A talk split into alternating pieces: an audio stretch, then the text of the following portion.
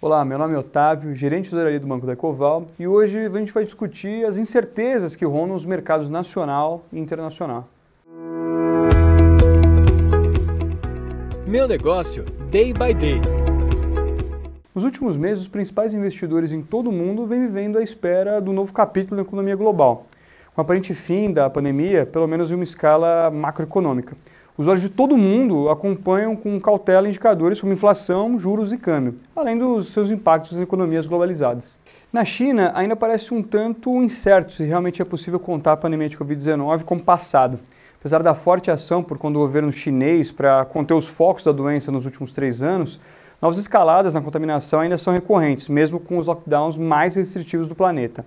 Essas ondas de contaminação afetam internamente a China e favorecem o fechamento de cidades e fábricas, afetando a oferta de diversos produtos comercializados em todo o mundo. Esse processo, associado ao ainda crescente choque de oferta provocado pela pandemia, continua causando um forte impacto nas cadeias produtivas e no comércio global, o que, por consequência, vem cada vez mais criando uma forte pressão inflacionária em todo o mundo. Por sua vez, os mercados cada vez mais globalizados se defendem da escala de preço utilizando majoritariamente o aumento dos juros a fim de conter a inflação. Mercados emergentes como o Brasil, mais sensíveis e geralmente os primeiros a serem afetados por esse novo desafio, já levaram seus juros de forma rápida e forte nos últimos dois anos.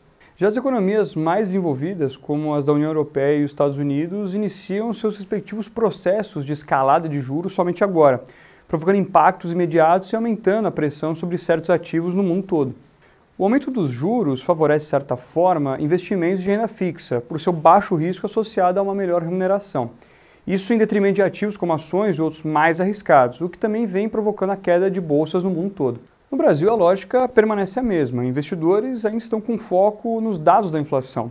A cada nova medição de alta nos preços, os principais players do mercado nacional aguardam a posição do Banco Central sobre até onde seria possível continuar com a escalada de juros. O motivo da apreensão é o fato do aumento nos juros estar totalmente atrelado ao endividamento, possibilidade de investimento e principalmente na atividade econômica de um país, como a taxa de juros muito alta, é esperado que haja uma redução na atividade econômica e diminuição no crescimento do PIB. Além disso, o Brasil, sendo um mercado emergente, tem pela frente 2022 repleto de desafios. Se por um lado a alta de juros que pode frear a inflação afeta o crescimento econômico, a alta dos juros nos Estados Unidos pode esvaziar a oferta de dólares no país, fazendo com que o câmbio seja fortemente prejudicado e o real perca força contra o dólar.